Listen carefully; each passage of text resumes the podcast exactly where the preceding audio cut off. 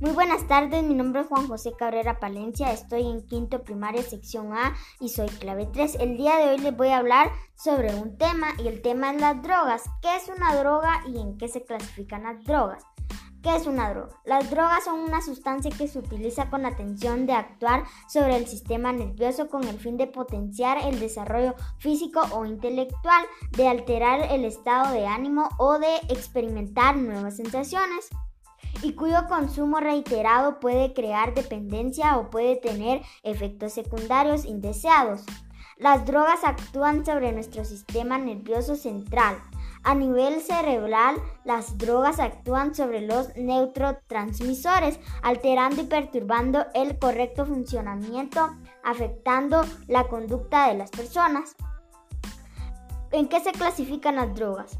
Las drogas se clasifican por tres palabras que son muy claves. La primera es estimulantes, la segunda es depresoras y la tercera es alucinógenas. Esto es todo lo que sé sobre qué es una droga y por, cuál y por qué se clasifica. Gracias.